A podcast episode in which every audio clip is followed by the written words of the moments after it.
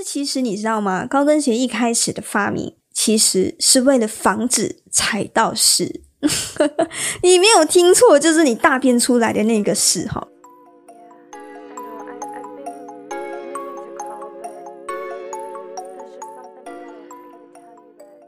欢迎收听不正常逻辑研究中心，我是左手怪。嗯，我们来稍微回顾一下上一集啊，也就是第七集，我们讨论了什么？就是讨论那个不再痛苦的秘密嘛，里面还有做一个啊《Life of Pi》的这个电影解说。啊！但是我收到很多回馈，觉得说那一集有点沉重哈，就是感觉好像有点深奥啊。那么今天我们就来挑战一下比较轻松的话题，就是关于时尚界的一些冷知识啊。听起来时尚界的冷知识应该没有什么好聊的吧？但是你听完之后，我觉得肯定是一个很好的一个话题，让你跟身边的人讨论的，因为真的会让你大吃一惊啊。首先第一个呢，就是有关系跟高跟鞋哈。高跟鞋想必是所有姐姐必备的一个长腿神器吧？是不是穿起来那个腿又看起来又细又长又性感，是不是超级有魅力的？但是其实你知道吗？高跟鞋一开始的发明其实是为了防止踩到屎。你没有听错，就是你大便出来的那个屎哈啊！据说哈，据说在公元三百年一直到中世纪，欧洲就是一个大屎坑这样啊。城市里面几乎是没有公共厕所的，即便是有，也只是可能一个小小的那个大粪桶而已哈，就非常的随便啦啊。当时欧洲也没有一个非常完善的这个排便系统，也没有像亚洲这样有专利一个什么啊斗野胸这样的服务也没有。所以当时候这些排泄物要怎么样处理呢？答案就是随便啊，真的是随便。所以大多时候他们会直接倒入河啊，让它自己分解，这还算还好的。甚至有一些如果附近没有河的话，他们怎么办？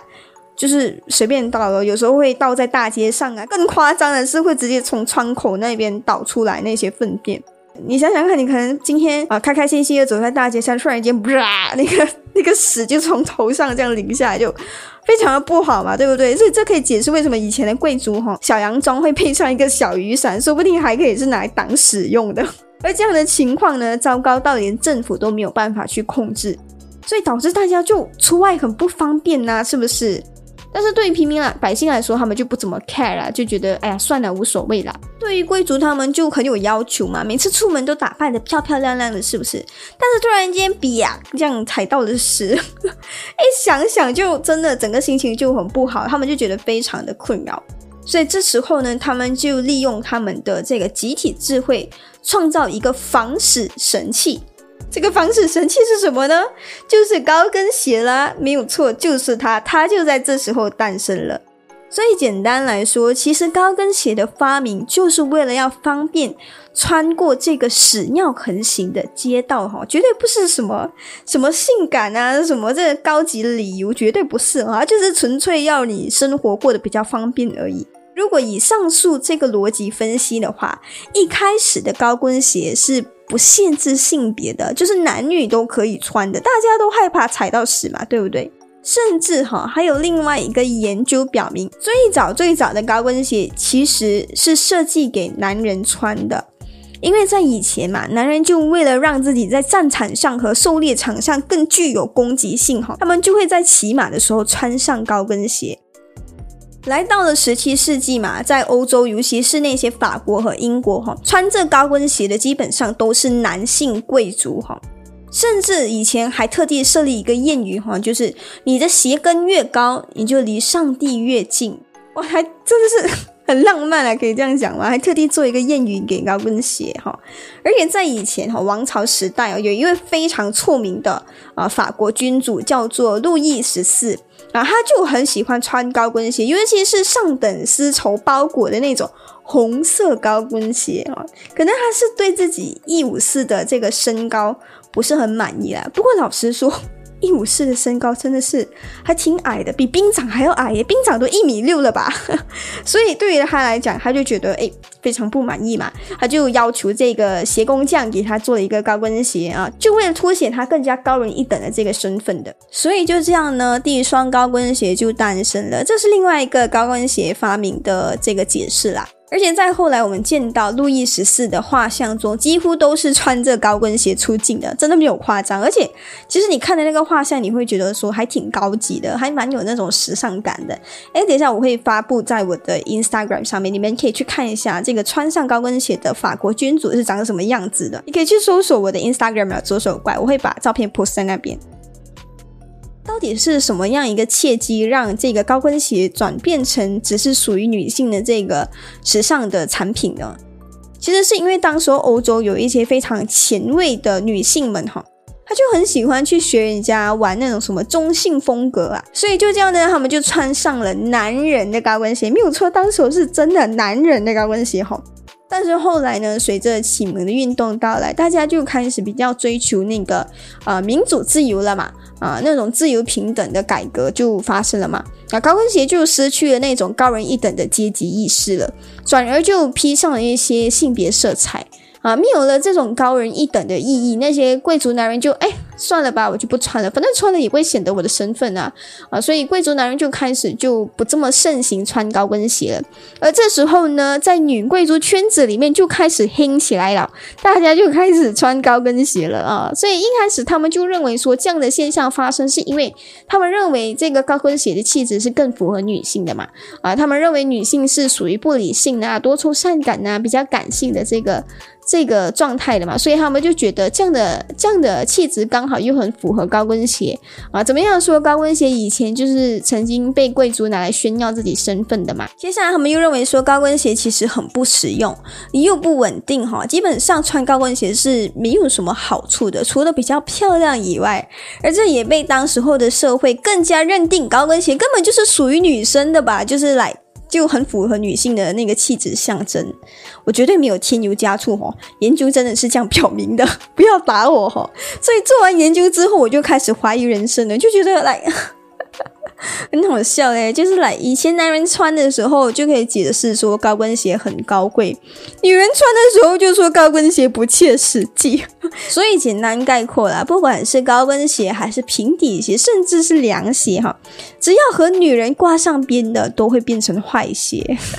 好啦好啦，我们还是要把自己的三观拉回来啦。就是其实高跟鞋只是一个非常单纯的时尚设计而已啦，其他的那种意义都是后来人类给它加上来的。啊，以前男人穿高跟鞋就显得高贵啊，后来男人穿高跟鞋就啊觉得他们是娘炮什么，就非常 非常奇怪吧这个转变啊，所以在我看来，我觉得这个世界根本就比女人还要善变，好吗？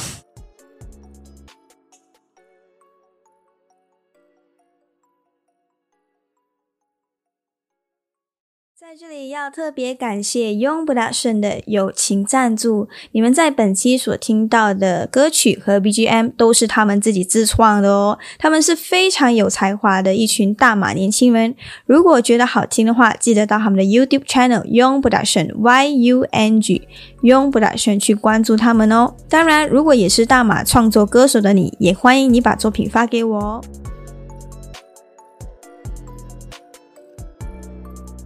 说完了高跟鞋之后呢，接下来我们要说的就是粉红色。诶，粉红色感觉好像又有关系跟女性的课题哦。其实我不是特地的啦，就是在我搜查资料的时候，发现这个东西真的非常有趣，很值得和你一起分享的啊。就是其实，在以前哈。粉红色是代表着阳刚之气的，所以我们整天说什么猛男色，真的不是开玩笑的，在以前真的是这样的啊。这个说法其实是源自于中世纪的欧洲啊，你知道吗？其实当时哦，在欧洲哈，粉色是所有男性的衣着必备。和现在完全不一样。现在如果你看到男生穿粉色，你会觉得说哦，他是呃浪漫啊、可爱，有一点女性化，甚至还会觉得他们娘炮这样的啊。你甚至你看，如果人家 baby 啊生出来是男生，你试试看，你送他粉红色衣服，他会有什么反应？是不是？他一定会很堵然吧？啊，所以如果放在以前的话，其实粉红色他们认为是更像、更接近这个血液的颜色的。所以当时粉色就被认为是有男性阳刚之气的象征，也代表了强壮和坚定的意志。甚至以前还有一句谚语嘛，我之前在写 essay 还是写 email 的时候有用过的，就是 in the pink of health，啊，也是这个原因的。因为粉色就更像你血液的颜色嘛，也代表着你很健康的意思。啊，甚至在十八、十九世纪哈，曾经啊令人闻风丧胆的拿破仑军队，就是因为粉红色的这个军服而被称为粉红色军团的啊，所以非常的疯狂哦。在以前，大家对于粉红色的概念是完全颠覆的啊，他们觉得它是一个很帅气的颜色的。而当时代表女性的颜色又是什么呢？啊，其实是蓝色，真的和现在完全倒版。为什么以前蓝色要代表女性呢？啊，这个说起来就比较有根据一点啊，是从基督教中的圣母玛利亚开始说起的。我不知道你们有没有注意到，你去教堂还是什么的时候，你看到圣母玛利亚的那个雕像啊，基本上身上都是穿着蓝色的裙子的啊，会不会很好奇？蓝蓝色明明是男生的颜色嘛？如果从现代人的眼光看的话，诶，其实没有哦啊，这时候我们就可以说回以前，因为有关系跟颜料的啊部分。啊，这是因为以前蓝色的颜料就十分珍贵嘛，所以画家在作画的时候就喜欢用蓝色来凸显这个玛利亚的那种重要的地位，她的那个身份尊贵的地位，所以他们就用蓝色。而蓝色其实也是代表了这个圣母玛利亚的坚贞与忠诚的啊，他们认为这样的一个气质更加符合女孩子嘛。啊，其实我们不难从这一点，或者是从圣母玛利亚的身上发现，在以前男性对于女性的期待。就是感觉上哈，女性就必须一直保持她的纯洁和忠诚的。就算玛利亚在故事里面她已经怀孕了，也必须再三强调说她还是个处女，根本不符合逻辑嘛。她已经怀孕了，还要一直强调她是个处女。而作为父亲的神，从头到尾都没有出现过。所以从这一点上，我们可以发现，其实社会对于母亲的期盼都是很高，甚至是接近完美的。因为母亲一向来哈，不管是在文学上或者是在电影里面，都是扮演非常伟大的角色的。为了保护孩子，可以牺牲一切、付出一切的人。反而在社会的眼光里面，大家对于男性在家庭里面的缺失，就觉得嗯是理所当然的。就好像在那个故事里面。啊，那个让圣母玛利亚怀孕的人，就是那个父亲嘛。啊，他是神的存在，他是像神一般高贵的存在，所以基本上不出现在家庭里面是一个是一个理所当然，是一个应该的事情。所以从这一点上，你可以发现说，在以前，呃，那个父权时代到底是怎么样形成的？可能是从宗教啊，到社会啊，到各个方面啊，才会有这么样牢固的这个父权体制的。啊，当然很开心，现在有逐渐在进步了啦。其实这一点有一部电影，我觉得说的非常好，叫做《Mary Story》啊，有兴趣的朋友可以去看看。当然，我在这里要澄清一下啦，我不是个女权主义者，上述的分享只是依照我的观察分析而已。至于为什么我不是个女权主义者，嗯，这一点我觉得如果研究人员真的有兴趣的话，我会专门做一集来分享的。好啦好啦，好像说这个圣母玛利亚故事说的好像有点远了。我们要回来到我们今天的主题啊，也就是粉红色，我们的猛男色哈。至于现代的社会，为什么大家普遍都认为说粉色是属于女孩子的这个观念，到底是怎么样形成的？其实这个观念呢，是在二十世纪，也就是近几年来啊，近几个世纪这样才开始有这样的想法的。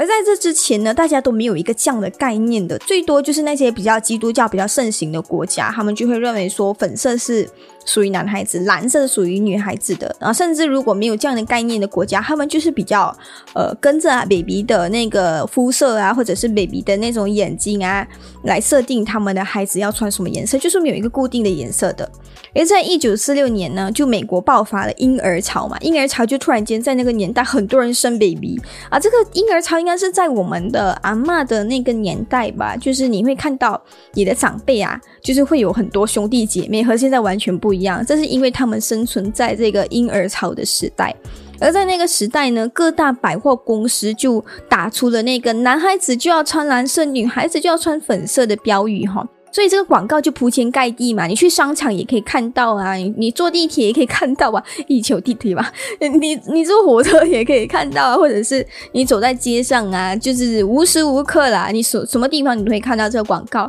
所以人们就开始被洗脑了嘛，啊，慢慢的就接受一个这个全新的颜色与性别的设定了。当然，除了透过广告洗脑群众之外呢，我们当代的女神 Audrey Hepburn，奥黛丽·赫本啊，也是我的女神哈。她在出演一部电影叫做《甜姐》，好像是中文的名字叫啊，就把这个女性的粉色浪潮推到了高潮，没有推到了顶端哈。而电影中哈，女主角从那个牙膏到洗发水的泡沫啊，甚至是裙子啊，所有东西都是粉粉的。而到底为什么他们要这样大型的洗脑群众呢？其实这背后都就是因为随着工业革命的发展的啊，在资本主义开始主导西方社会之后啊，他们就开始改变了整体的价值观啊，男性开始被赋予更多的期望，在国家议题呀或者严肃的事项上面扮演着非常重要的角色。从这时候开始呢，为了配合他们的身份所需要的严肃性。男士们就开始逐渐的啊丢弃掉这个活泼的粉色或者其他活泼的颜色，就转而变成了啊比较严肃的色调，就比如说好像灰色、深蓝色或者是黑色这样的颜色，看起来就是比较冷静的色调。啊，这也是为什么到后来粉红色就发展成为了一个非常有强烈性别标签的一个颜色的原因之一啦。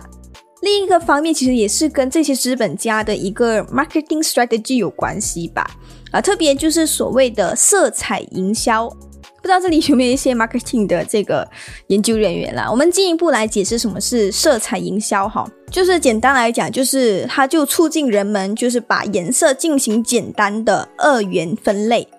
除了简单的把颜色二元分类之外呢，他们会分析消费者的心理，针对消费者心理所想的，再给这个商品设定一个恰当的定位，就是来 maybe 这个商品是要针对女生的，然后我已经大量的洗脑群众了嘛，就是啊女生就必须要粉色嘛，然后我却把这个商品的设定成为粉色，然后你这样就更加容易打动你的 consumer，更加容易打动你的消费者。就让呃，从而就可以吸引你的消费者，提高你的那个营销的效率嘛。所以从某种程度上哈，我觉得这个 marketing strategy 不只分析了我们的消费行为，甚至还可以控制和改变我们思想和消费习惯的。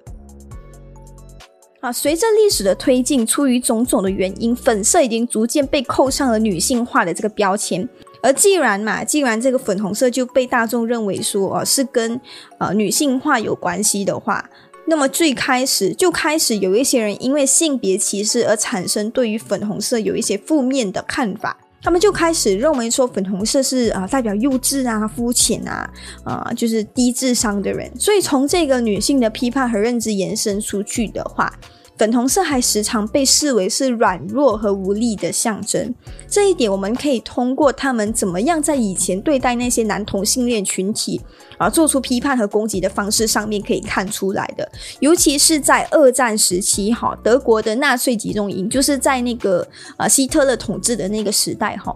啊那些集中营抓的那些男同性恋者，他们都一律给他们戴上一个佩戴粉红色的那个三角标志的。啊，这个照片迟一些我会公开啦，啊，方便让外人一眼看出他们的与众不同的性取向。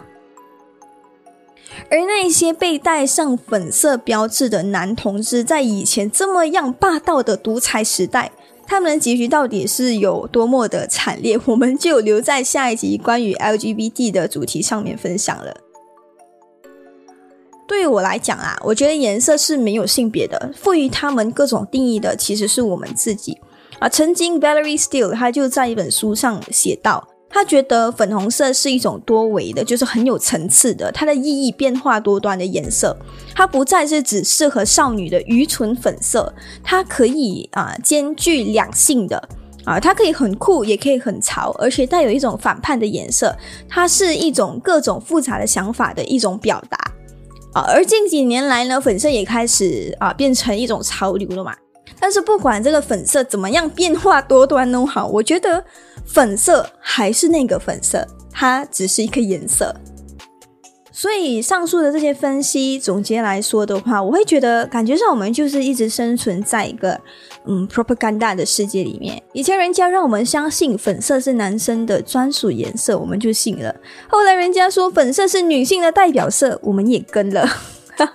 感觉好像我们的人生一直被别人安排好。就好像我们刷手机，演算法就安排好接下来我们要看什么了啊！就连广告都一直无意识的影响我们要喜欢什么，甚至控制我们的消费行为。而这都是因为监视资本主义在后面操纵。什么是监视资本主义？啊，就是今天那些资本家使用大量的数据来跟踪和预测用户的行为，而他们怎么样去收集这个大量的数据呢？啊，简单来说，他们的工具就是那些社交媒体啦，比如好像 Instagram 啊、Facebook 啊、Apple 啊、亚马逊啊、Netflix 啊和 Google 等等这样的社交媒体的。而这些社交媒体提供的大数据是可以针对全民进行毫无缝隙的监视的。甚至还可以改变和控制我们的行为。如果说以前的资本主义是压榨我们的体力，那么现在的监视资本主义就是控制我们的思想。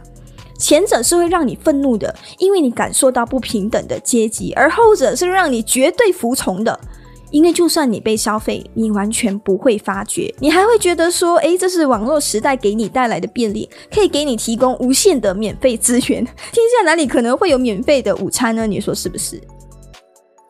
还记得 Netflix 之前有推出一个纪录片叫做《The Social Dilemma》，里面有提到一句话哈，他就说：“If you are not paying for the product, you are the product。”所有在听着这一集的商品们、product 们哈，包括我自己，我也是一个 product 哈。你还打算继续成为资本主义的奴隶，任人宰割吗？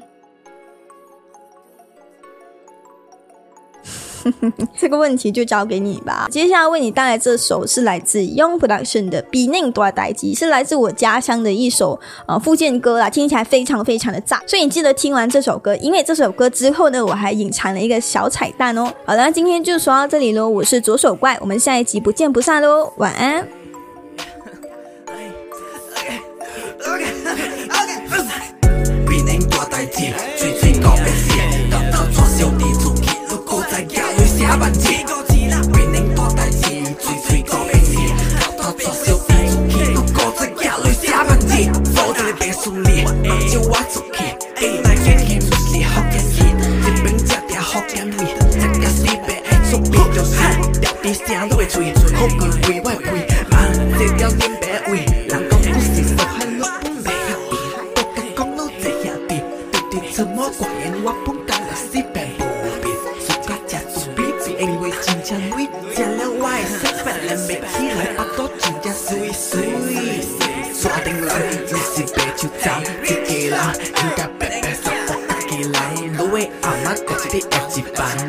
山顶人，你是白手掌，一家人应该白白杀福家己来。路的阿妈家己饿一饭，变成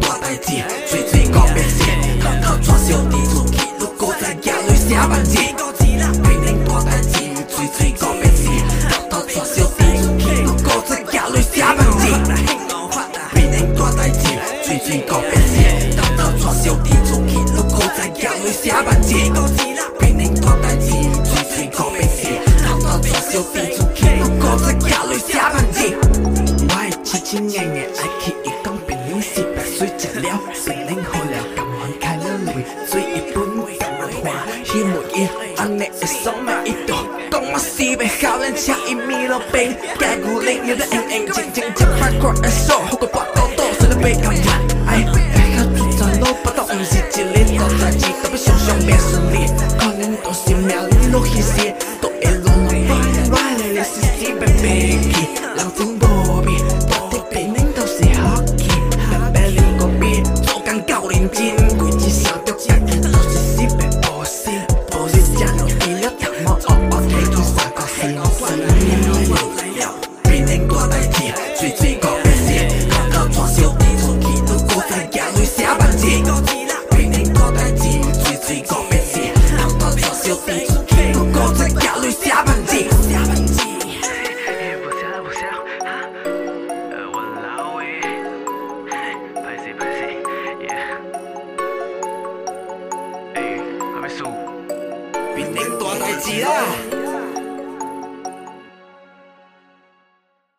感谢你收听到这里这里要公开一个无上秘籍